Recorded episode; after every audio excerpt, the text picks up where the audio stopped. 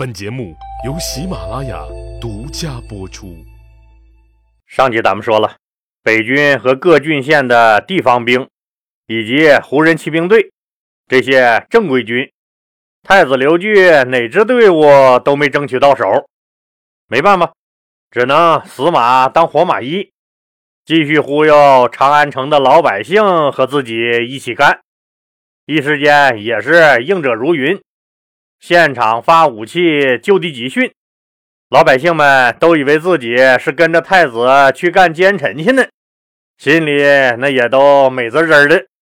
没想到自己这个小老百姓，这辈子还能给国家做出这么大贡献，窝囊了半辈子，谁能想到老了老了，居然马上就要达到人生巅峰。一时间，人人自豪感爆棚。哎，老李，你这两集一直说太子刘据这方面的动作了，咋不说说汉武帝刘彻、刘皇帝那边的动作呢？那说说就说说。刘皇帝在确定儿子刘据真的是反了以后，微微一笑，那绝对不抽。他淡定的做了三件事首先。为了防止太子刘据用斧节调动军队，刘彻第一时间改了调动军队的斧节样式。记得不？在原来的基础上加了黄缨，也就是类似于在原来的基础上加了根黄绸子。他派快马通知南北军和各郡县及少数民族骑兵队，没有最新样式的斧节，那任何人不得调动军队。其次。汉武帝刘彻，刘皇帝迅速从甘泉宫返回长安城，住进了城西的建章宫。着急回来干啥？辟谣呗！太子不是胡诌八扯，说我被控制了吗？你们大家伙自己看看，我大老刘被控制了没？实际等刘彻刘皇帝回到建章宫的时候，太子刘据此次政变基本上就已经宣告失败了。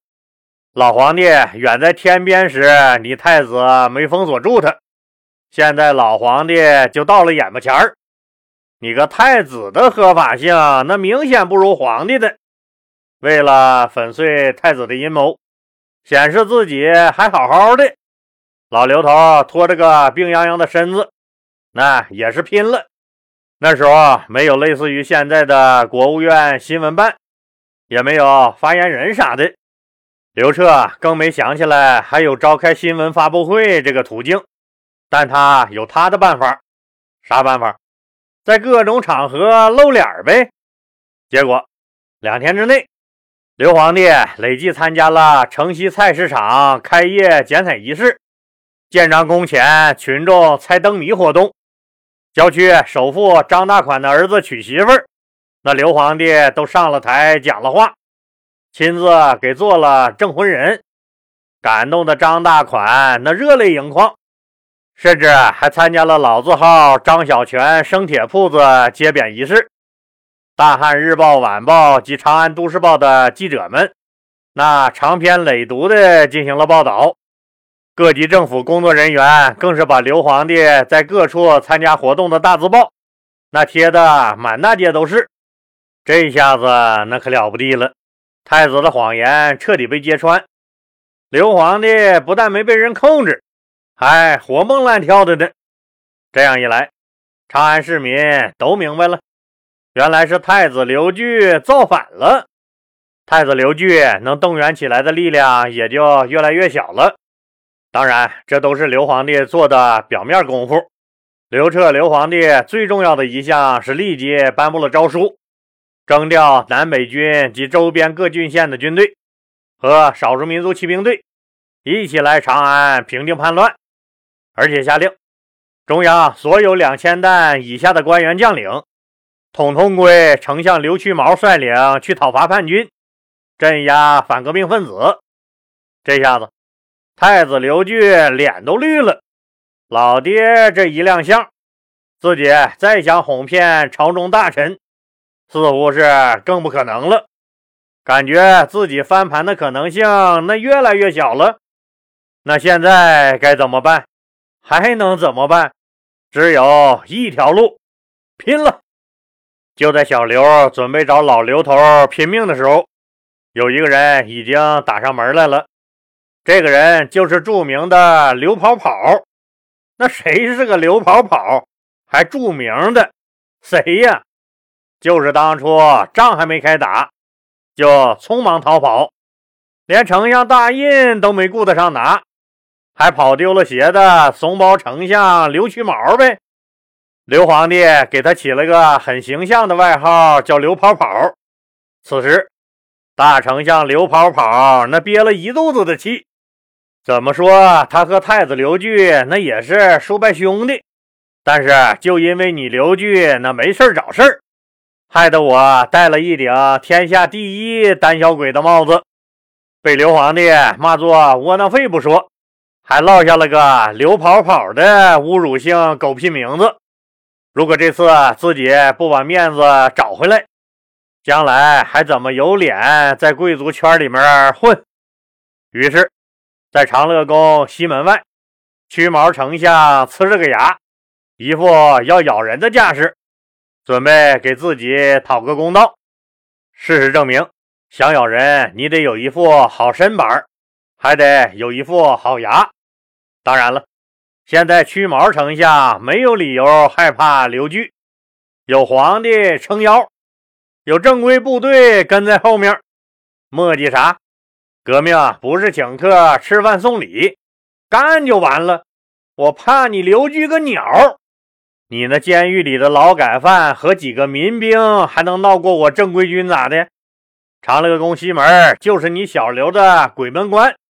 丞相刘屈宝很自信地指挥大军发动了攻击，然而他实在自信过了头。很快的，他就发现这个太子刘据那真不是好惹的。因为刘据不是一个人在战斗，也不是只和长安监狱里那些劳改犯共同战斗，而是有好几万长安市民都和他一起并肩战斗。刘据在老师石德和门客张光的辅佐下，居然打得那有模有样。石德和张光也指挥自若，一副你刘屈毛能奈我何的架势。丞相刘屈毛那面喊。太子造反，大逆不道，杀呀！太子刘据这边也喊：对面的奸贼挟持了皇上，阴谋叛乱，罪该万死，杀呀！双方乒乒乓乓干了起来。就打仗来说，正规军那当然比乌合之众有优势，但长乐宫西门这能有多大地方？再厉害的人也施展不开呀！关二爷来了，那我看也白搭。在这儿，那根本舞持不开他的青龙偃月刀。刘屈毛一看，这打了半天，居然没整出个所以然来，惊了那一脑门子的汗。这太子刘据裹挟住了长安的市民，可怎么办？就把这情况赶紧上报给了刘皇帝。中央那紧急开了个会。会上决定分化瓦解他们，想办法把长安市民和太子刘据反革命集团进行切割。会后，中央几个工作组迅速下到长安的各街道、各居委会，那干啥呀？给长安市民做思想工作，瓦解太子的队伍呗？干啥呀？工作组的同志们挨家做思想工作。当然了，男人们都在前线打仗。家里那竟是女人和老人。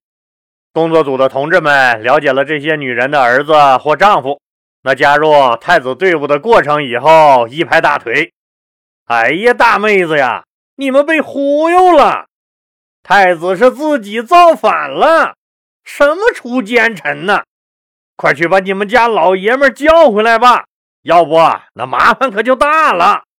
造反是掉脑袋的事儿。”皇上说了，只要回来就不追究，还给每人补贴几个钱儿。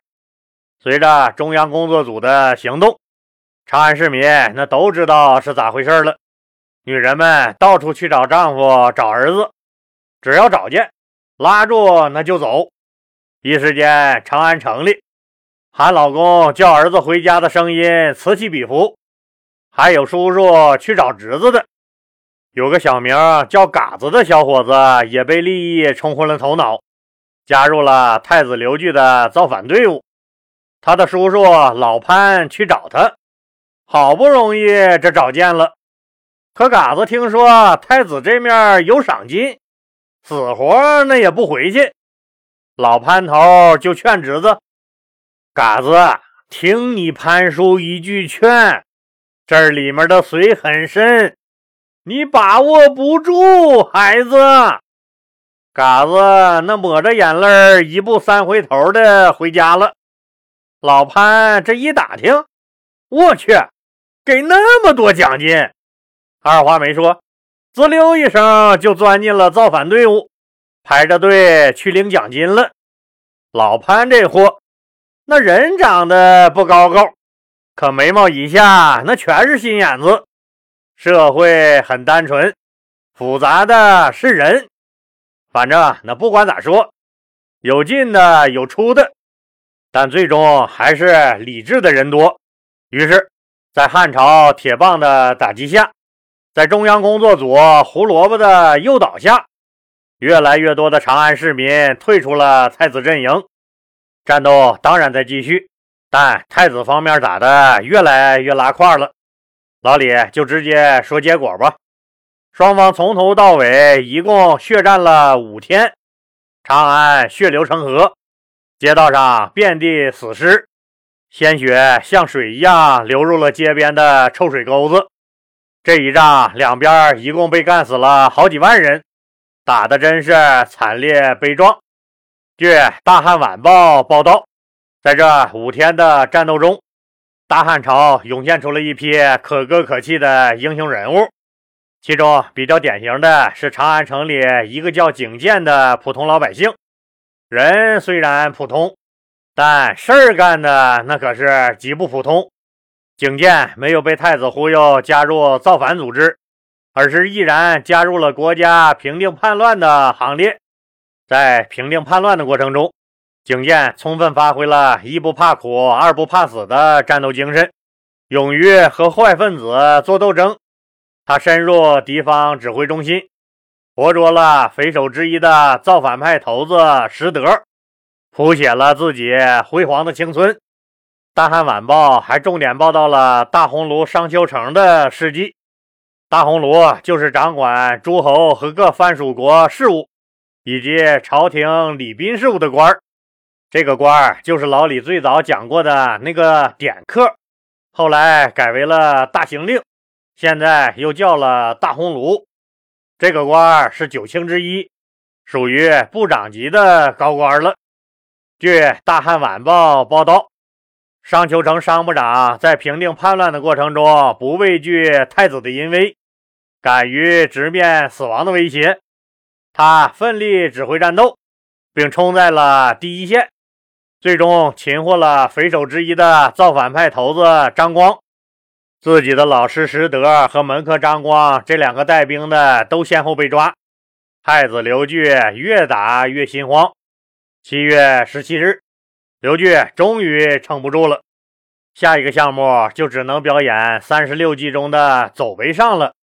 可西门被丞相的大军团团围住了，那自然是出不去。那往哪跑呢？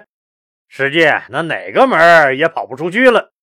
前面老李说了，战争一开始，刘彻刘皇帝就派人守住了长安所有城门，但也不能举手投降吗？试试，那还是要试试的。太子刘据想了想，拔腿就往南边的富昂门逃。为啥北门、东门都不去，那非要往南门跑呢？因为刘据知道。只有南门可能还有机会。领兵把守南门的这个人，那曾经是他舅舅卫青的手下田仁。卫青当年很赏识田仁，于是田仁就投在了卫青门下，和当年的任安一样，做了卫青的舍人。卫青多次带着田仁去征战匈奴，给田仁创造机会，让他立了不少的功劳。后来。由于卫青的举荐，田仁当了郎中，并一路攀升到了现在丞相府司职的高位。司职是负责监察京城百官的，所以人家田仁那官儿可是不小。西门那面，丞相和太子已经打了好几天了，田仁的右眼皮子那也跳了好几天了。昨天晚上，老婆来给他送饭的时候还说：“左眼跳财，右眼跳灾。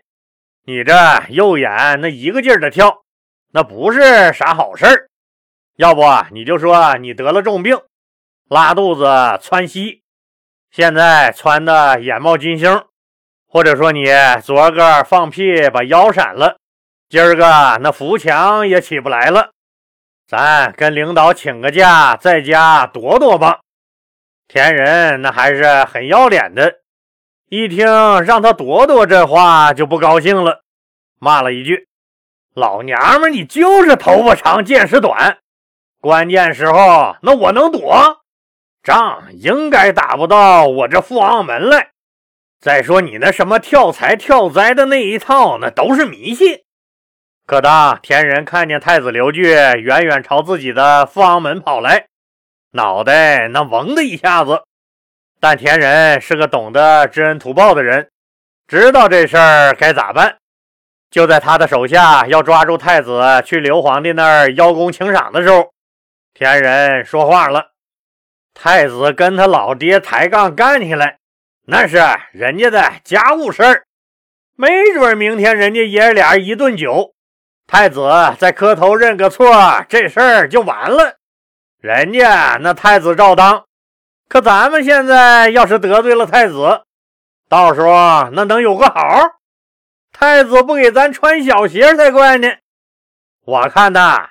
趁着太子落难，咱做个顺水人情得了。大家伙这一琢磨，哎，是这么个理儿。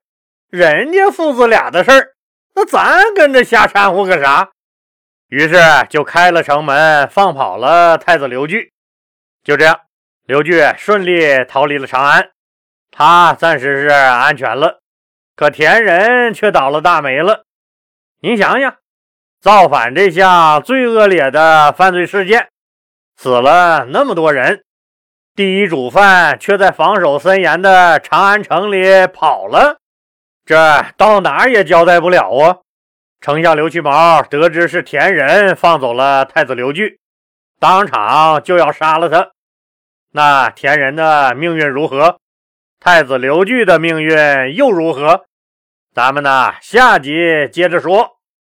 老李今天给听友们推荐一个好东西，著名品牌草本魔法的灵芝黑咖啡。灵芝咱们都知道，那就不是个普通物件东方仙草啊，老早年都是皇亲国戚、达官贵人的专用滋补品。现在草本魔法品牌联合上海农科院，成功的将灵芝精华加入到了黑咖啡中。灵芝可以调节细胞能量，提高大脑活力。同时，灵芝多糖还可以促进新陈代谢，养护肠胃。草本魔法的每一杯灵芝黑咖啡中，添加了一百五十毫克的超脆灵芝，相当于九克的新鲜灵芝。灵芝的含量那是非常高的。该产品得到了中国、美国、欧盟、日本四重有机认证。喝一杯，让您充满无限活力。夏天也可以凉着喝，冷热都可以闪融。三秒钟还原现磨咖啡口味儿，黑巧坚果香，轻松喝无负担。零糖、零脂、零添加剂，所用原料都是百分百的阿拉比卡咖啡豆和武夷山灵芝提取的精华。上海农科院食用菌研究所。是国内最权威的灵芝研究机构，全国百分之七十的灵芝资源都来源于上海农科院，可以说非常权威。据研究表明，普通咖啡提神作用是提前预支了精力，也就是说，并没有真正消除疲劳，只是让大脑暂时忘记了疲劳。咖啡因代谢完之后，身体状态可能会更差。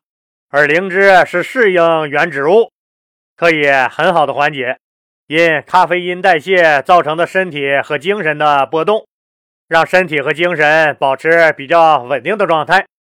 一杯灵芝咖啡可以增加您百分之三的新陈代谢水平，相当于是增加了八十大卡的消耗。约等于半碗米饭或一个苹果的能量，所以爱喝咖啡又注重身体健康的听友们，那一定试试这款灵芝黑咖啡。这次草本魔法联合喜马拉雅给咱送大礼了，一罐二十八条，原价二百三十六元的灵芝黑咖啡，现在给咱听友们一个六十元的优惠券，只要一百七十六元一罐。再结合草本魔法店铺其他活动，价格那就更优惠了。购买方式有两个：您点击本条声音页面左下角的那个写着“店铺”俩字的购物车，或者上拉这个播放页面，点击播放条下面那段蓝色字体，进入喜马拉雅的主播橱窗购买。主播橱窗里还有很多精挑细选、特别优惠的好东西哦。听友们都知道，老李平时很忙，坚持创作这个专辑很不容易。